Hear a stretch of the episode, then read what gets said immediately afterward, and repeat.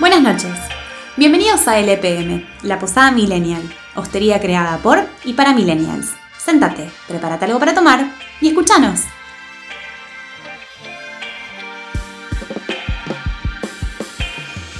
Buenas, buenas. Hola, ¿cómo estás? ¿Qué tal? Bien, bien, por suerte, todo bien. A pesar de que tengo eh, media cara dormida, Media cara dormida. Quiero contarle a la audiencia que tengo una parálisis facial. Media cara, la- el lado derecho está como si fuese anestesiado. Eh, producto de un virus que, no sé, según la neuróloga que me vio, es. No es eh, nada es grave. Nada grave y Bien. es común, me dijo. Igual te juro que no se te nota. Ay, qué suerte que me decís. De verdad, ¿eh? no se te nota. Vos porque me querés, porque sos mi amiga, pero estoy medio tuerto. en realidad, eh, no sé, yo creo que tengo el sistema inmunológico medio licuado, ¿viste? Después de tanto tiempo de encierro y ahora ver tanta gente, estoy por ahí en espacios muy concurridos. Y bueno, Es que bueno, pero también iba a pasarnos esto. O sea, lo que, creo que lo hablamos una vez entre nosotros, no sé si en el podcast, pero decíamos de que cuando volvamos a la normalidad o a la pseudo normalidad, nuestras defensas de tanto encierro y tanto barbijo, yo dije, bichito que haya dando vuelta, bichito que me va a agarrar. claro, es algo medio así. Porque es imposible que no, si perdés la exposición. No, no, no. ¿Se entiende el punto? Y sí, porque el sistema inmune va acumulando en su memoria, digamos, y se va fortaleciendo a medida El que vos antivirus se va, exponés. se va actualizando el antivirus y ahora tuvimos dos años que no se actualizó el antivirus. una, claro, una especie de incubadora y bueno, acá están los resultados. Pero bien, no me siento mal. Por eso cuando me preguntaste te dije bien, simplemente que por ahí se me cae un poquito de agua por un costado cuando estoy tomando.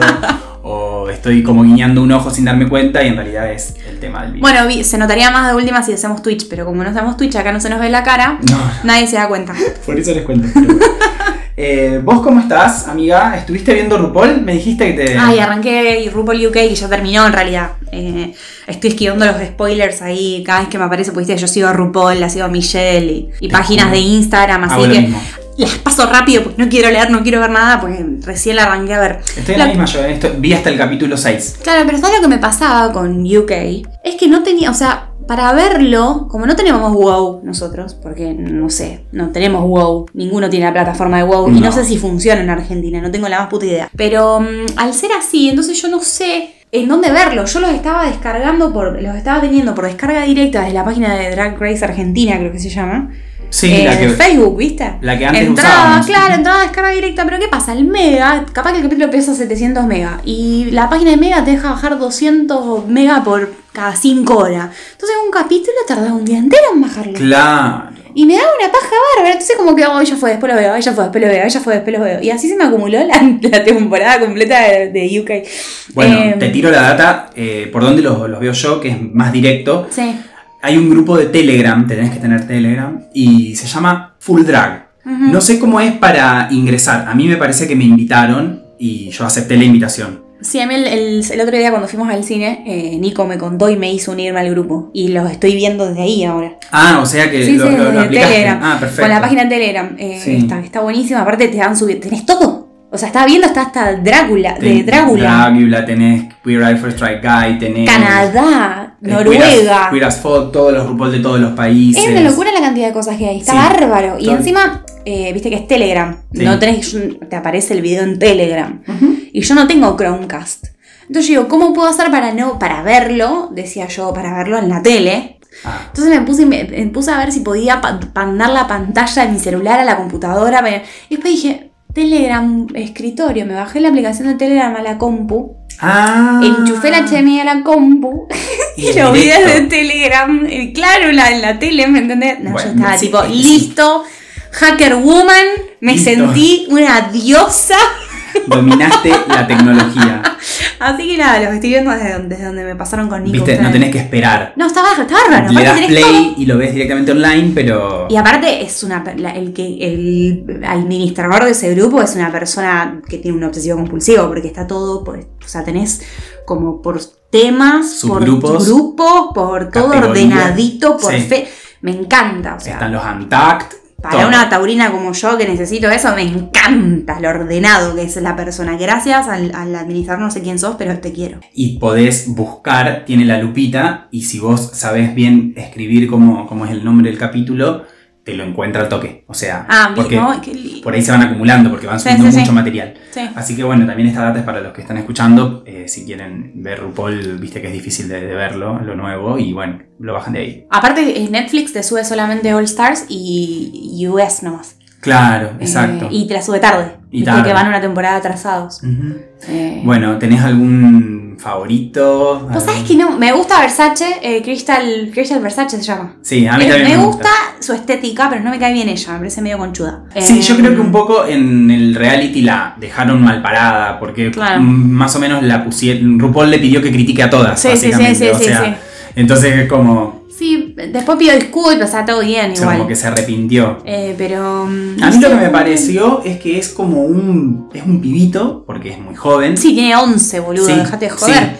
Que re- más jóvenes son. Pero no puedo creer el nivel de madurez que tiene en lo que se refiere al drag. Es como. Se Y lo lo toma es como re él- en serio. Él fue el que dijo, ¿no? Es que yo soy generación RuPaul. Es Creo verdad. que fue él. Claro, que creció yo, viendo soy- yo, soy, RuPaul. gener- yo crecí viendo, yo soy generación RuPaul, yo crecí viendo RuPaul. Y cuando Raven le dice.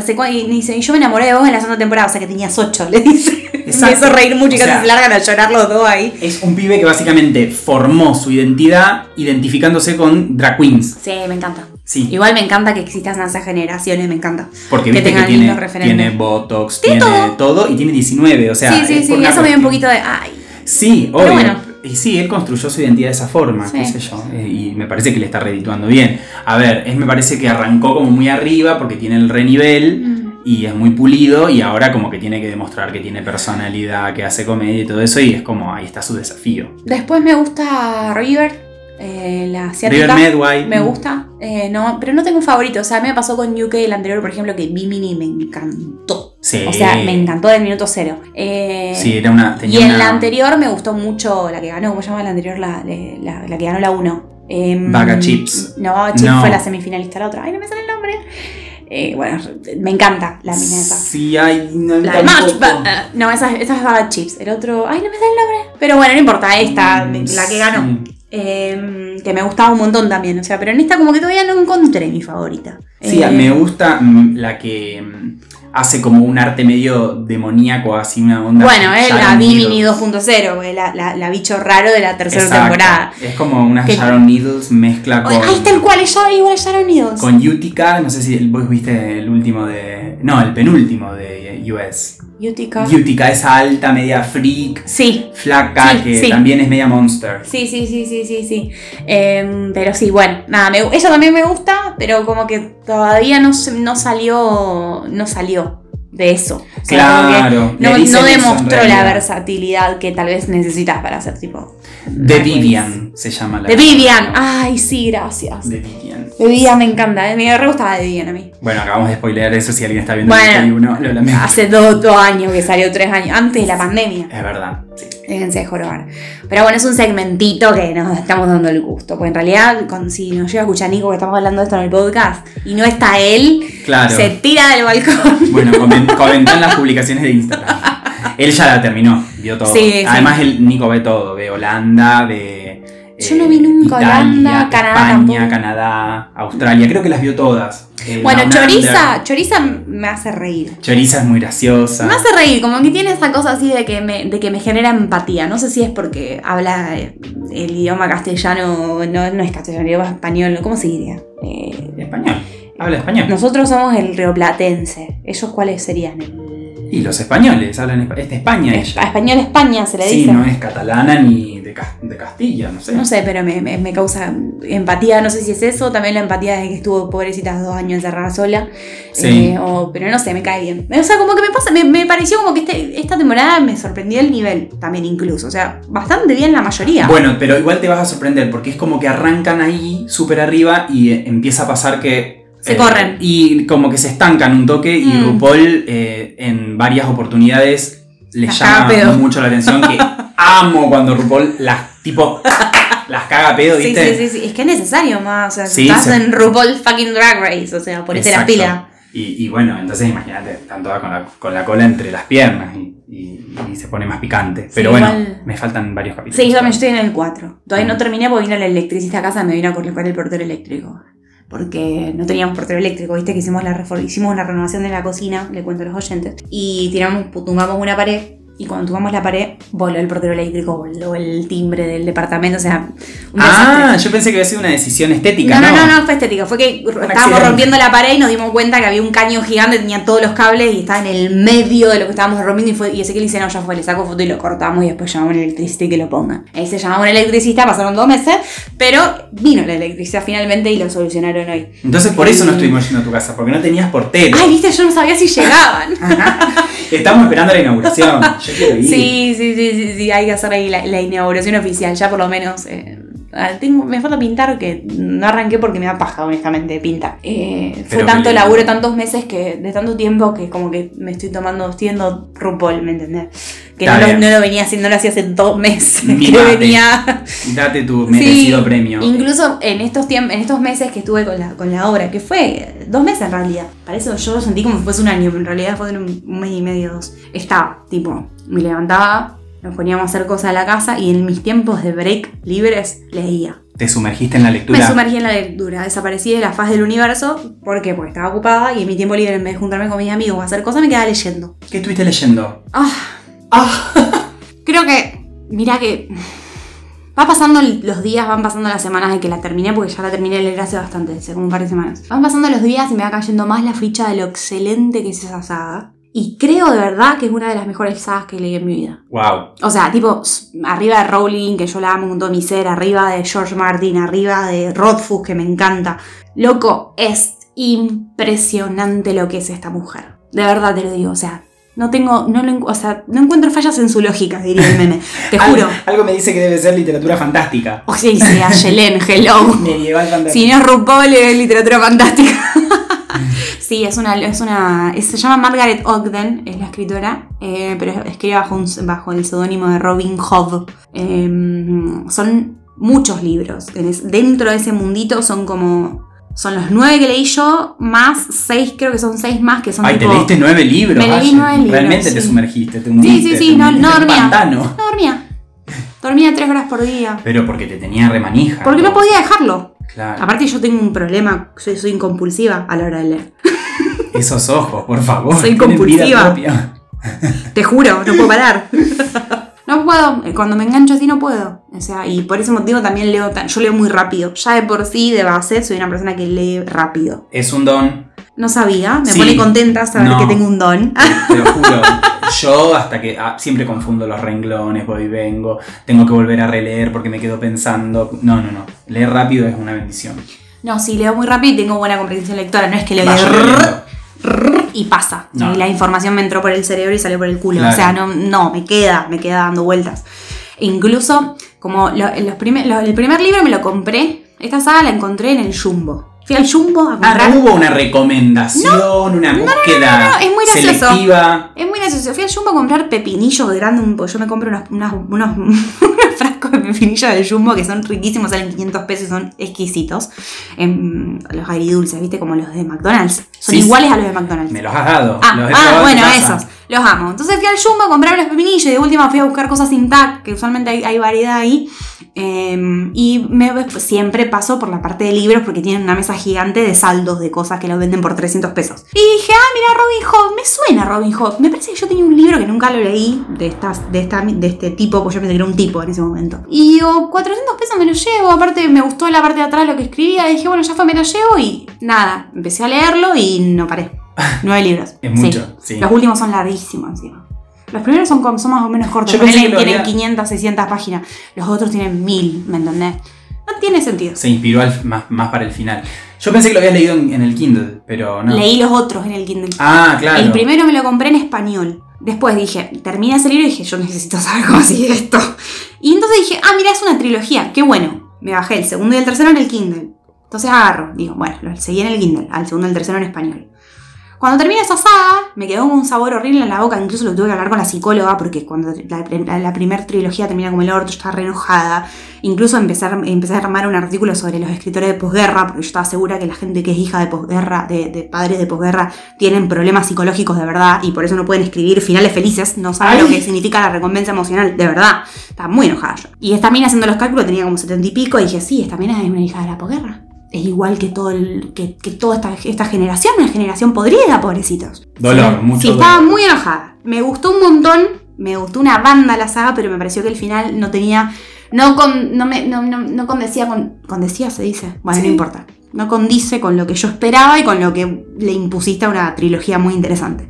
Cuando googleo me entero que había otra trilogía y dije, ah, qué bueno. La escribió, ponele 8 o 9 años que la anterior, entonces dije, bueno, ya estaba diferente, capaz tuvo una- algún tipo de evolución, capaz que esta otra trilogía puede ser algún tipo de reivindicación de los personajes. Dicho y hecho, una reivindicación preciosa. La calidad sube infinito entre una trilogía y la otra. El cambio de ella como, como escritora es impresionante. Mejora un montón más allá de la trama que uno te puede gustar o no gustar. Su calidad. Y lo leí en español a la otra. De ahí me entero a que había otra más. pero que nunca había sido traducida. Tres trilogías, digamos. Tres trilogías diferentes y en el medio tiene dos trilogías dentro del mismo mundo. Que esas no las leí, me las salteé. Las tendría que haber leído y me las salteé. Porque estaba muy metida con la historia del personaje este que me encanta. Eh, y la última era- está en inglés solamente. Y dije, bueno, ya fue, a leer en inglés. Mejor, así la conozco la verdadera voz de la, de la escritora. Y me gustó infinitamente más en inglés. Más allá de que me gustó en español, en inglés eso es maravilloso. Y es maravillosa la saga. Qué bueno. Es un personaje, tiene un personaje no binario en, en medieval, ¿me entendés? Ah, el que me decías el otro día, eh, que es un bufón, Sí, lo amo con todo mi ser. pero no está eh, nombrado de esa manera con la categoría no binaria, sino que vos No, lo no, entendés no, por la- obvio, porque tengo Claro. amigos que me, me han, me han enseñado mucho en esta vida y puedo, Claro, claro, puedo sí, ver porque- cosas que, no, que uno tal vez no, no ve. Pero es impresionante, la- o sea, es la historia, de, es- es- son, es una saga completa que abarca la historia de vida de un personaje desde los 6 años hasta los 70. Claro. Es el recorrido de su vida. Y es hijo bastardo de la corona, bueno, tiene un montón de cargas, a él lo educan, lo- en vez, de, en vez de, de- de educarlo como hijo bastardo dentro del- de su condición de bastardo, que puede llegar a tener una vida más o menos normal, casarse con alguien, lo que sea, lo, lo- lo educan para ser el asesino del rey. Las coronas usualmente en la antigüedad se decía de que tenían el, el asesino de guantes blancos, que es el que hace los asesinatos a nombre del rey, la que lleva la justicia del rey, digamos. Y lo entrenan para eso desde los seis añitos. Entonces tiene todos los traumas, que primero la, madre no se acuerda, después que el padre lo- básicamente nunca le dio la cara, se crió en un lugar en donde no conocía a nadie, lo, lo educan para ser asesino, y, esa cosa de no pertenecer y que al mismo tiempo querer pertenecer y que su abuelo lo reconozca como, es, como su nieto, pero al mismo tiempo tiene los tío- un tío que lo odia, el otro tío que lo trata más o menos bien, y al mismo tiempo él quiere ser normal porque quiere ser un chico plebeyo de última, pero no, porque está en el medio, es como que soy realeza, pero no soy realeza, soy, soy plebeyo, pero no soy plebeyo, está todo en grises el pobrecito. ¿Sabes que me parece interesante que no, hay- no está el protagonismo puesto en los reyes? No, o, ni para los- o en disputas en relación a los reinos. Tenés. Obvio, y si en tres trilogías Siempre. debe tener todo, pero que Sí, tenga sí, sí, tanto, tanta envergadura un personaje eh, tan como que está como en el medio. Sí, es un chepibe, aparte, lo tienen en un punto como chepibe y se desata una guerra muy grande eh, y, y él está en el medio de eso y él va creciendo al mismo tiempo en este, en este ambiente y se enamora y se desenamora y, y él se hace muy amigo de un personaje que es el bufón, que es el bufón de la corte, es el bufón del rey. Y es un loco que es eh, tipo, ¿viste los albinos? Sí. Bueno, ponele, tiene el pelo prácticamente la piel leche, el pelo prácticamente blanquecino y tiene los ojos medio rojizos, es albino. Y mm, tiene una relación muy particular entre ellos. Aparte, eh, incluso le dicen bufón, pero por momento parece una mina, por momento parece un pibe.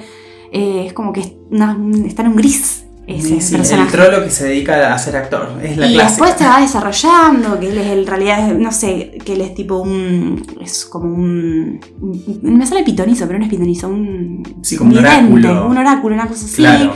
Y que sabe el futuro y el presente. Y dice, ay, Sí, se ¿son va, se va complejizando el personaje. No, Mago, yo pe- perdón que me ponga a dar 15 minutos de esto, pero. No, pero la verdad, te digo, hiciste alta editorial de la trilogía y creo que cualquier persona que se quiera introducir en ese mundo ya Es hermoso, o sea, yo tiene no que puedo escuchar parar- la posada. No puedo parar de recomendarlo, Mau, en serio, se la recomendé a Keiko, le, le pasé los libros a Ivana, me le dije a Ivana y a, y a Kay, le dije, chicas, por favor, se los pido, necesito conversar con alguien en esta trama porque no tengo con quién conversarlo. Claro, te pasa eso. Sí, porque también... Cuando te encontrás algo que te encanta. Mira, en relación a eso, te- yo te quería contar, y les quería contar a todos, que vi un- una película en Prime que se llama El cuento de cuentos. Em, bueno, también justamente narra eh, situaciones de, de- de reinos, de- son situaciones de, tres reyes o cuatro, creo, eh, que transcurren sí también en un mundo fantástico, o sea, hay criaturas, Sí, sí, sí. brujería. Bien fantasía. Bien fantasía, mucho presupuesto, o sea, es muy cara, vamos a decir, no es tipo efectos que, que te decepcionan, sino que está muy bueno. Con, Con actores. Son actores, sí, es live, Ah. es live action. eh, trabaja Salma Hayek, eh, varias estrellas. Después este tipo que es el director de. Ay, no me sale. Este actor francés que hace películas turbias, de Climax, de Climax. No me sale. Bueno. Conozco la película que decís, pero no, no, no me acuerdo Noé, el nombre. No, Gaspar Noé. Gaspar Noé. Sí. Exacto, actúa él, hace uno de los reyes. Pero lo interesante es que también la película dura como dos horas y media y son tramas que están separadas en realidad. Eh, pero te muestran como si fuese algo íntimo de la vida de los reyes y no un conflicto bélico, un conflicto de matrimonios. eh, No es una problemática exagerada, sino cosas micro, micro problemáticas. Exacto, micro problema- problemáticas que no, la- no las podés identificar con, con una trama universal de reyes eh, que tienen en común todo el reinado, toda la serie de reyes. Claro. Eh, sino que, qué sé yo, la relación que tiene un rey con un bichito que se encuentra y se lo guarda en su habitación y tiene una, como una cosa medio perver. Eh, todos tienen eso. ¿me ent- Uno, un rey que se enamora de la voz de una plebeya. La plebeya en realidad es una... Son dos hermanas que son muy viejas, pero tienen linda voz, entonces se relacionan a través de una puerta. Y después, bueno, Ay, que iba- me parece recontra interesante. pero además se va poniendo cada vez más, más morboso, porque es como que te muestran conductas de, de personas que son déspotas, que tienen todo el poder y que hacen lo que quieren, básicamente. Y bueno, Salma Hayek hace una reina que también que quiere a toda costa tener un hijo, y lo que hace, lo que hace para tener un hijo. Que el marido también hace de rey, que es este actor Vincent, el, el nombre de pila, pero no me sale el apellido. que es Mr. Cellophane en Chicago, ¿viste? El marido de- de, Ah. este tipo, es famoso, pero ahora no me sale el nombre. Eh, bueno, y lo que ella llega a hacer para tener un hijo, me acordé cuando dijiste lo de albino porque Sí. el, el hijo que logra tener es, Es le sale albino, claro, Claro. Ella es, y ella es como latina, viste, Claro, nada que ver, pero sí, bueno, sí. porque lo obtiene a través de una brujería. Qué divertido, quiero ver eso. No, no, no, y- pero además, esto, mucho presupuesto en la película. Es, es- es- como, no hay un, un hilo conductor de la película que Son vos decís, bueno, relatos. claro, no es un Mm. conflicto que se va desarrollando y después se resuelve, sino que te van mostrando situaciones casi incómodas Mm. constantemente y le pusieron plata a eso. Dijeron, mostremos algo fuera de, de lo típico. Es que también uno. A ver, uno encasilla la fantasía. Es la realidad. Y sí, porque te gusta ver eso con lo que porque- te identificás, con lo claro. que ya sabes más o menos. Porque te gusta, porque es como algo que vos- es, si bien es inesperada una trama, pero más o menos dentro de los cánones, dentro de los parámetros más o menos ya uno sabe a, con qué, a qué abstenerse, por ejemplo. Pero esto también es fantasía. Claro, es Y como- es otra forma de narrar la fantasía y me parece fantástico que existan diferentes maneras, porque si no, viste todo lo mismo. Y sí. Que me, me gusta, no voy a negar que no me gusta todo que sea, que sea Típico. claro, pero Sí, lo sí. atípico también es divertido. Esto es raro, claro, porque se muestran. Y es otra manera. Medio Game of. Thrones, medio visceral, ¿no? Como Sí. algo, cosas muy. capaz de hacer rimas a un, un humano medio Claro, bueno. piruchi. Es que sería bueno si hay una serie, claro, que eso sea parte de, lo- de la intimidad de los reyes y que después esto- eso esté como en otra, en- inmerso en otra. Pero también te, en mu- otra te mu- historia. te muestra que esos, que esos reyes también tienen sus. que no son los inmaculados que te muestran la historia. Por ejemplo, vos Exacto. pensás en la reina Isabel I y la ves toda ahí perfecta. con- o la, la Queen of Scots, ponele pensando en Drag Race UK que se disfrazan de la Queen of Scots. Eh, Sí. Qué sé yo, uno tiene lo que te cuentan los libros de historia, pero la- las internas jugosas de, de puertas para adentro, no. No, esa es la, la historia no autorizada. Claro, me parece interesante que se sepan, que se, que se traten Sí. estas temáticas, porque, qué sé yo. La recomiendo, ¿eh? Pero es para una cosa totalmente alternativa. No, me gusta hacer una película también, porque mm, estoy, mm, bueno, qué sé yo. Muy, muy de leer. Sí, no, no, no, yo no volví a agarrar otro libro después de esto. O sea, ahora, estoy, ahora voy a arrancar con Bodoc, que es una escritora argentina que escribió fantasía. Falleció en 2018. Es una, una de las referentes de escritura fantástica en Argentina que hace un montón que tengo pendiente una, una saga de ella que la quería arrancar. Y me la bajé en el Kindle, así que la voy a arrancar. Pero como que todavía no puedo. O sea, no puedo. Estoy en duelo de. No, No, sé. claro, No sé, no, duelo, no, no es duelo, porque. Pero estoy como en. Todavía estoy saboreando lo que, todos los nueve libros que me comí. ¿Me entendés? Como que yo tengo eso. Qué interesante eso. Me fumo, fumo, fumo, fumo, fumo, fumo, pa, y termina y me quedo como. Y quedo con el aftertaste. ¿No? Y me capaz que demoro un par de semanas, un par de meses y me siguen cayendo fichas de cosas y relaciono cosas de mi vida con las escenas que leí me- y me, me emocionan.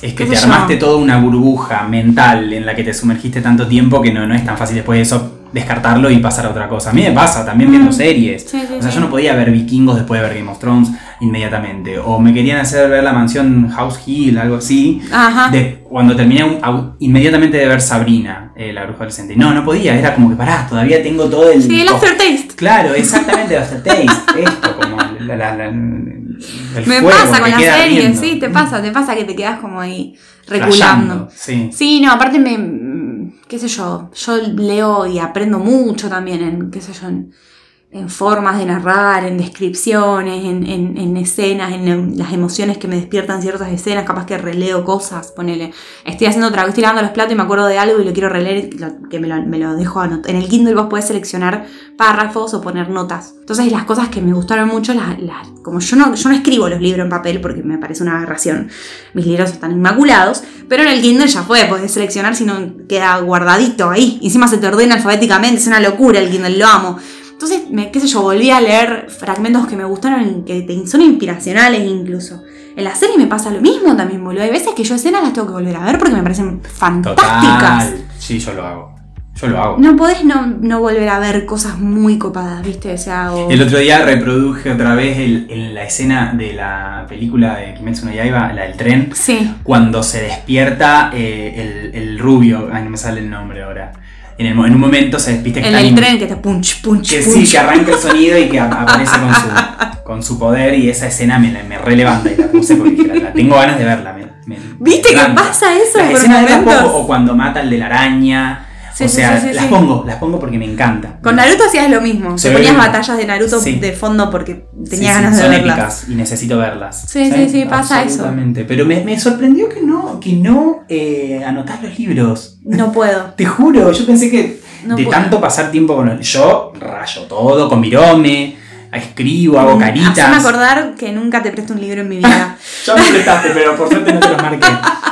No, sí, yo si ves mis libros están todos rayados, hago comentarios, todo. Yo no los doblo. Cuando son muy anchos, viste que algunas veces son libros muy anchos, viste, lo- como por ejemplo el de Fuego y Sangre que es ancho, es Sí. gordoto, eh, para que no se me marque el lomo. Ah, no lo abrís pongo, del todo. lo- le pongo otro libro abajo que llega a la altura de donde estoy leyendo y lo abro de esa manera para que no se me marque el lomo. No, yo soy recontra obsesiva. Ah, sos co- sí, como una sí, restauradora. sí. No sé, me gusta, me gusta tenerlos bien. Eh, si me gustan situaciones así del libro, le saco foto. Ponele, ¿entendés? Eh, tengo en, la, en mi drive, tengo millones de fotos de libros que he leído y que me han- de frases que me han gustado y que le saco Ah, foto. Le encontraste una forma Sí, de. Le saco foto. Y en el Kindle las, las seleccionás, o sea, las, las haces como un subrayado, digamos. Claro, a mí sí me gusta, por ejemplo, una parte, es como que hago un, sub- hago un título ahí, lo escribo. Claro. Entonces, por ejemplo, acá es los tres huevos. pongo. Está perfecto, o sea, no, no me parece mal. eh, cada uno, viste, con sus libros hace lo que Y quiere. es una forma de apropiarte también del libro y de, y de como dejar un rastro de la experiencia que tuviste en la primera lectura, como, no Sí. sé, qué sé yo. Incluso bueno. disfruto mucho comprar libros de segunda mano que estén anotados, por ejemplo, no tiene mucho sentido. Me, me divierte eso, pero me divierte también porque estoy como leyendo el libro con otra persona. Te quedó eso de Harry Potter y la Cámara de los Secretos. Que el diario de ser. Voldemort tenía. Puede no, ser. para cuál era? El príncipe mestizo es. No, en, en la Cámara de los Secretos está el diario de Tom Riddle que te no, responde. Pero claro, yo me equivoqué con el, con el Al príncipe mestizo, que, bueno, en- eso me parece re entretenido. Y me Sí, encantan, bueno. los libros de segunda mano me gustan comprarlos, incluso si están anotados, me divierto un montón. Pero es eso, siento que lo estoy leyendo con otra persona. Sí, sí, sí. Como que me dejan comentarios, ¿me entendés? De lo que estás leyendo y podés diferir o no, o sea, pero ¿Cuántas cosas que, pasa cuando uno- que, que pasan cuando uno lee? O sea, se juegan un montón de cuestiones más allá del contenido de lo que está leyendo, sino la forma. Hay personas que, por ejemplo, no pueden arrancar otro libro. Yo tenía eso en una época, pero tuve que replanteármelo de no arrancar otro libro hasta que no termino uno, porque a veces no tenía ganas de leer el libro que tenía pendiente y tenía muchas ganas de leer otro Y, pero si no, o sea, y me lo- no me lo permitía. Y en un momento permitías. dije, ¿por qué tengo esta forma como de cumplir si el libro es algo que me da placer? O si. eso te iba a decir. Claro. si no sea, te podés seguir leyendo es por algo, ¿no? capaz No. que no, no es tu momento de leerlo. Claro, o me- no comprarme otro hasta que no terminaba el que tenía. Dejé de hacer eso. Claro, ahí- tengo libros pendientes que me los compré y los tengo, pero. Pero es leer con malestar eso. Bueno, pero por eso. A mí me pasó en el primer libro del Señor de los Anillos, La Comunidad del Anillo, me acuerdo que yo tenía 8 o 9 años cuando lo leí por primera vez, que leí hasta la página 200 por ahí, ponele, y no pude seguirlo. Y lo odié. ¿Por qué no, no lo podía leer porque es insoportable. Ah. Leer Tolkien es insoportable. O sea, yo lo amo. Hoy de grande me encanta, incluso lo estudio porque me parece, me- me- es inspiracional, pero es una paja leer. Pero lo sentías como, un, como Es una pesado, tarea, como es un deber. pesado, es como que lo sentía pesado, no podía, ¿me entendés? Como que se me, mi Claro, cerebro no- empezaba a divagar. Pero no lo dejaste de leer y ya. Es como. sí, lo tengo- dejé de leer. Claro, Hice pero- así como, lo Pero, tiré pero y le y dije, el odio. Ah, ok. Pensé que era esto de que, ay, lo, mm, lo quiero terminar, pero no. No, Ah. no, yo nunca tuve eso de que lo tengo que terminar porque lo quiero terminar. O sea, si no me, no me enganchaba o no me funcionaba, lo dejaba. Bien. Y me ha pasado que me he comprado libros que no he podido terminar y que después de grande los agarré de nuevo o, no- o los intenté de nuevo y mm, no pude. O yo, por ejemplo, en una época tenía como una regla que era: si no tengo una hora completa, mínimo, no, eh, o sea, una hora o más, no me pongo a leer. ¿Me entendés? Que yo capaz que tenía 15 minutos y no sabía qué hacer y con- miro el celu, pero quería leer, pero digo, no, porque me voy a enganchar con la lectura y después ya tengo que hacer otra cosa. Y tenés que cortar y que se te da cortar, y- y, ahora esa regla también me la saqué. Tengo 15 minutos, leo los 15 minutos, después seguiré 45 minutos, pero era así, yo leía cuando sabía que iba a tener tipo una franja horaria o no, un yo no tengo eso. Claro, No. Y más si estoy eso. enganchada. Si estoy enganchada no tiene sentido. O sea, estoy capaz estoy cocinando con una mano y leyendo con la otra. O sea, no. Claro. Sí, Ezequiel, pobre, debe haber sido difícil este mes conmigo eh, de convivencia. Sin Yo- digamos. Sí, sin mí, básicamente.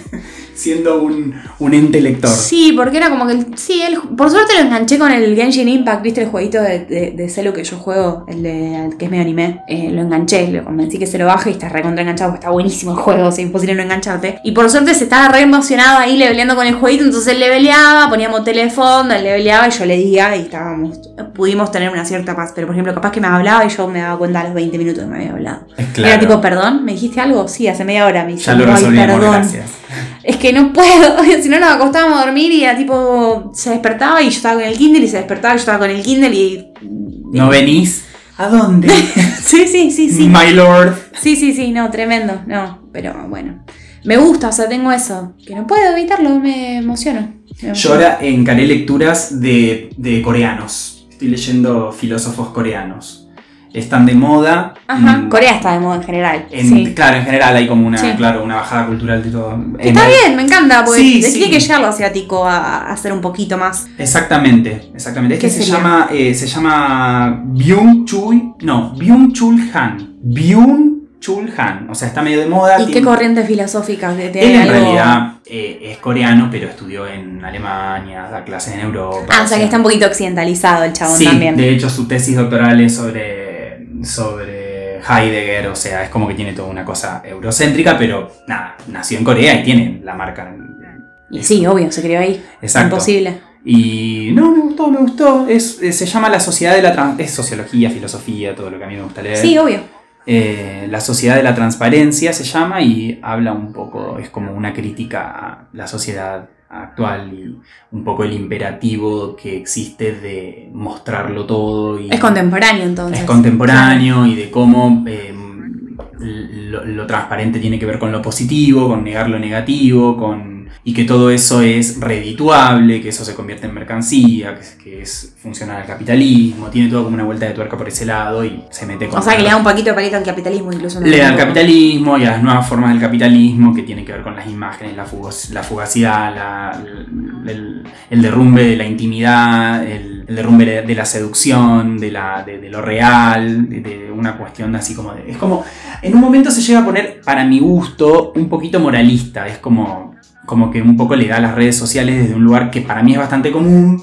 Si bien el libro es del 2012, o sea que tiene un par de años eh, en relación a lo que avanza ese tema exponencialmente año a año, porque se pueden decir un montón de cosas. Eh, pero, pero está bueno, es interesante como para pensar algunas cuestiones que tienen que ver con, con, con reservarse a uno mismo. A veces muestran cosas como, qué sé yo, a los hijos Sí, sí, sí, todo lo que es la vidriera de las redes sociales de Claro, tu vida. O muestran sea, las emociones y como una especie, una especie de, de- de distorsión que, que- que además impone una idea de positividad que deja por fuera todos los sentimientos considerados entre comillas negativos y... que no son negativos, que son. Claro, por eso entre Comillas. Estados emocionales. Exacto. Sí, entonces, bueno, pero eso, eso pasa, es una realidad, tampoco es que está tocando. Me parece. Por eso, o sea, no me pareció wow, pero bueno, qué sé yo, son cosas que también circul- circulan en cualquier opinión pública o análisis de la situación actual, pero leerlo está bueno y... Está compacto, está junto. Sí. ¿Y es, es leíble? Sí, está Porque bueno. ah, filosofía no es fácil leerlo. O sea, a vos te gusta un sea, montón, pero. Sí, lo que pasa, va, va tocando, o sea, los ejemplos que usan, o sea, usa conceptos de filosofía para hablar de esto. Sí, pero está, pero es, como es Bartes, leíble. ¿viste, viste, por ejemplo, toca mucho a Bartes, Sí, ese libro, ese de libro Bartes, de la cámara lúcida que yo le regalé a Keiko, Sí, sí, sí. eh, que yo también lo leí. Yo no lo leía ese. Bueno, habla del punctum y el Ajá. studium, que son diferentes modos de entender una imagen. Sí, digamos, el- como que el studium es algo más teórico y más evidente y es algo que se ve. Y el punctum es como un punto o como algo en la, en, en la imagen. highlight. Claro, que te hace pensar algo o que es disruptivo o que te permite un análisis de algo que está pasando en la imagen que te corre de lo, de lo evidente, de lo inmediato. Entonces dice como en, el- la actualidad hay como una carencia dentro del puntum. Bueno, se puso redenso esto. No, ni a palo, es Pero bueno, eh, y que esto, eh, como que no hay nada, no hay opacidad, nada invita a sumergirte, está todo muy pornográfico. O sea, Claro. y él como que refiere lo pornográfico a lo que se da directo a los ojos sin que haya en el medio un velo ni simbólico, ni artístico, ni una cosa para que la persona elabore. Como que no hay ningún proceso de nada, es como que está Claro, crudo ahí, exacto. Tirado enfrente tuyo. Sí, es- o sea, es Masticado interesante porque ya. está todo, está todo como tratado desde ese lugar, o sea, con toda esa conceptualización, pero no deja de ser esta idea de que se muestra todo. Y pero no, no, no me parece muy desacertada, me parece que va por ese lado. Sí, es como una... Como, Creo que también se está buscando eso de alguna manera, de que sea todo así. Claro, como... A nosotros capaz que... Hasta el hiperrealismo, dice él, que hay como un hiperrealismo que ni siquiera es esto de los filtros o la tecnología que no sé cuántos megapíxeles o cuántos K tienen las televisiones de alta definición, que, que también es ahí está lo pornográfico en el sentido de que es como pura sensación y no hay, na- no hay ningún proceso simbólico de interpretación o de, o de construcción eh, que implique activamente al sujeto, sino que es todo como una constante estimulación Igual, sensorial. entre paréntesis, creo que a nosotros nos parece un poquito obvio, ponele, de alguna manera, porque somos una generación todavía, los millennials, que estamos en este gris, en el que vivimos los 90, pero también vivimos ahora la, la- la hiperconectividad que tenemos de manera bastante natural. Yo creo que un libro así a un centennial en 10 años, o sea, a los 25 Nara, un libro así le, le serviría un montón ponerle. Claro, cuando ya esté como atragantada de Exacto, imágenes, ¿se entiende el punto? de redes sociales, de no tener intimidad o de construir una realidad acorde a esta positividad exigida. Sí. Me da esa sensación como que a nosotros capaz que no nos llama la atención lo que está planteando, pero Claro. a, otra, a, a las generaciones posteriores les va a servir un montón. Exacto, me pasó eso, como que dije, uy, se puso moralista, tiene un problema con las redes sociales. Es Eh, que- Existen, Mm. pero no, es verdad, hay un punto en donde... Ah, va, va a haber generaciones que tal vez lo necesiten a, a tener este tipo de... Porque, ¿qué pasa? Nara no vivió la otra realidad, ¿entendés? Donde no mostrábamos nuestra vida de esta manera en las redes sociales, por ejemplo. Claro, ¿entendés? claro. O, o- o esa cosa de, de satisfacción inmediata, ¿entendés? Lo- la- la- los likes, que es esa cosa de, que te genera, ¿qué es dopamina? No, dopamina o serotonina, ¿cuál es de las dos? Siempre Y me confundo. La dopamina es la de la satisfacción Bueno, y la, este- la de tipo, el- la, la satisfacción que te da como una cosa más, más de... Duradera. de relajar, como de... Entonces sería la, la cero. Y la, y la serotonina es como más arriba. es No, como- entonces, ¿qué? porque no, no me acuerdo en dónde leí ese tema, eh, que es esa, eh, es esa satisfacción, el tema de los likes, o el tema de, la- de las visualizaciones de tus videos, los youtubers, por eso están tanto TikToker, tanto youtuber, tanto, porque te genera esa cosa de, de- de validación y genera serotonina.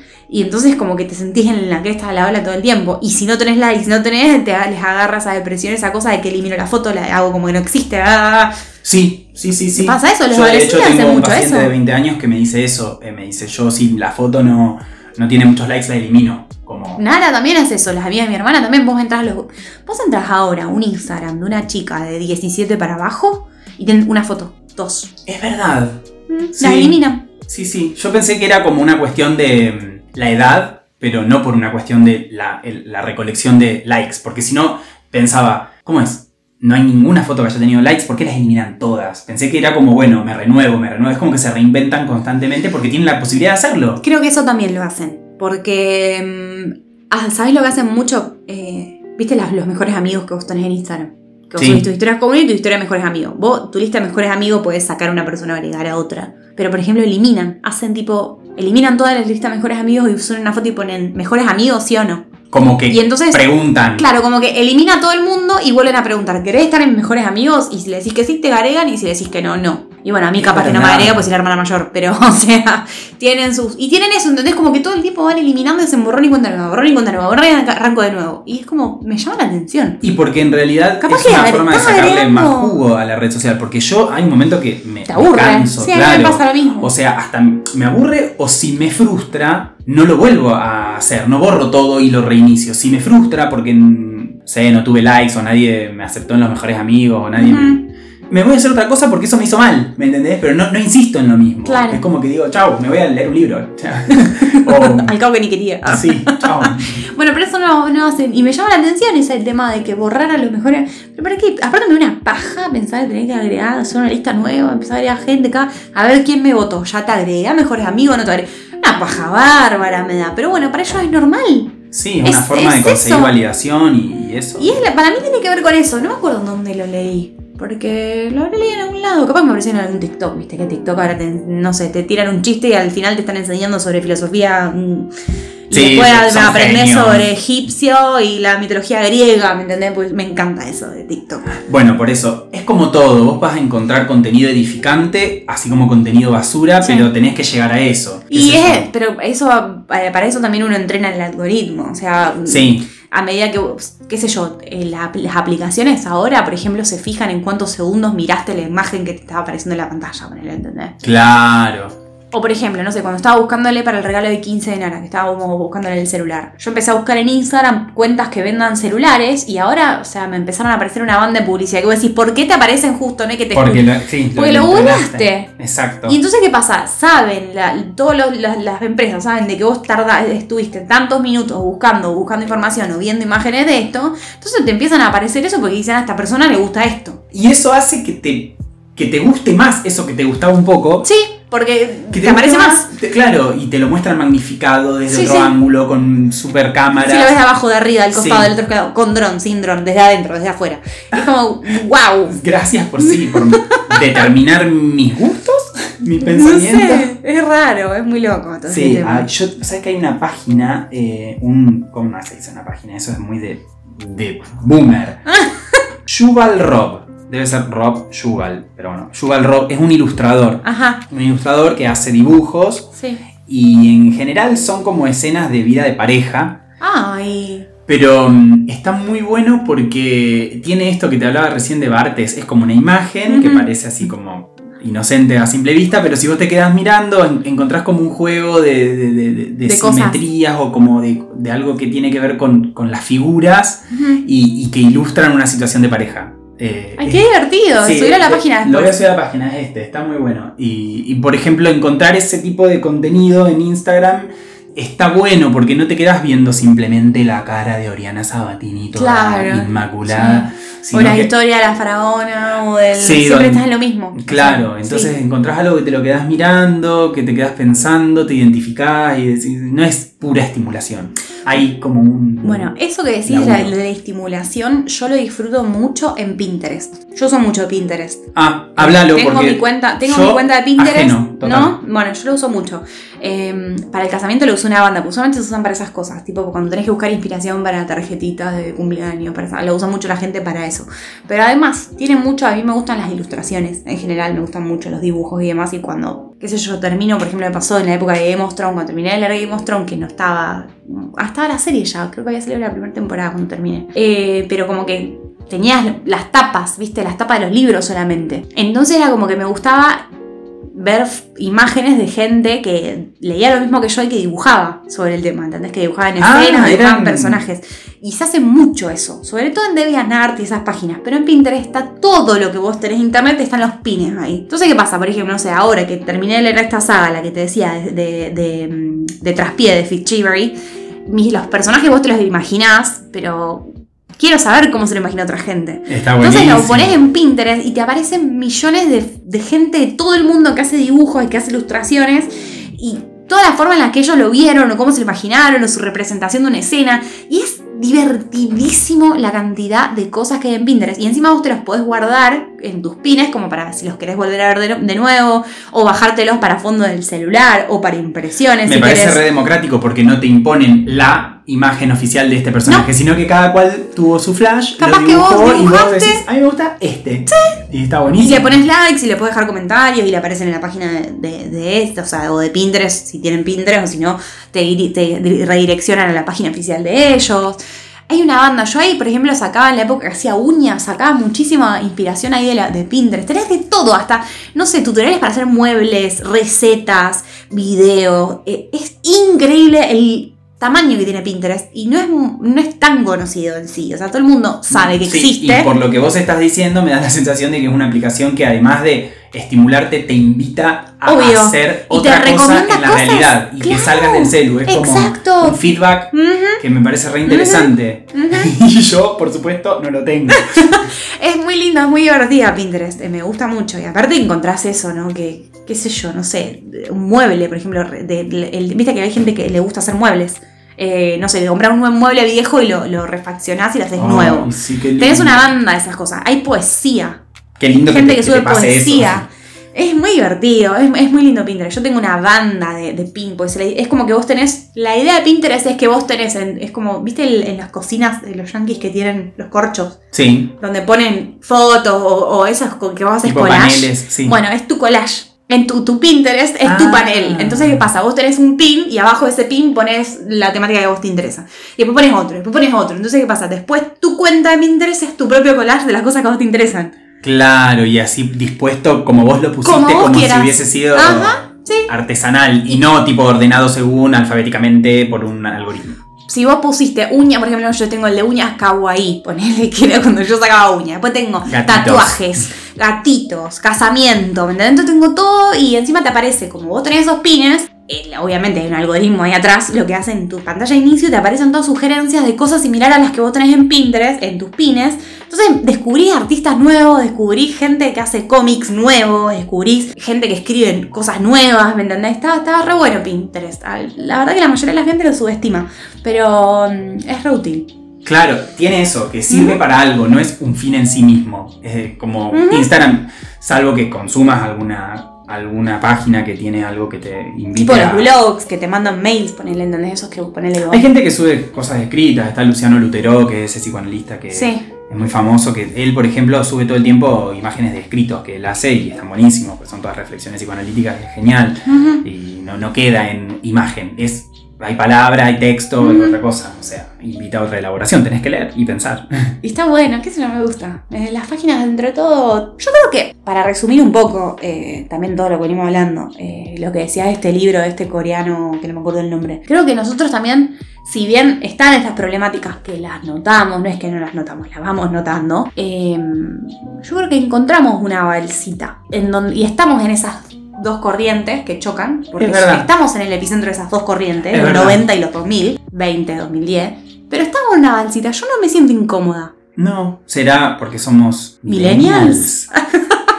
no, a ver, lo- Lacan decía el sujeto resiste. ¿Qué quiere decir eso? Que mm, más allá de que nos atrapen con todo tipo de tecnología estimuladora que nos deje en un lugar pasivo, de alguna manera, o a través de un síntoma, a través de la locura, a través del arte, a través de el no encajar, siempre de alguna manera vamos a tratar de corrernos y de sacarnos de toda la maquinaria que nos, que nos mantiene succionando imágenes o que nos pasiviza o nos vuelve dóciles. El sujeto resiste siempre, alguna locura, algún cansancio, un efecto disruptivo, lo que sea, eh, porque somos humanos, no nos, no, no- no nos pueden reducir a máquinas, aunque el sistema pugne por eso, sí. Ay, chicos. Qué tremenda filosofía se armó este podcast, este capítulo, chicos. RuPaul, de todo tocamos. Bueno, niños, es todo por hoy. Es todo por hoy. Les dejamos un beso gigante. Gracias por escuchar.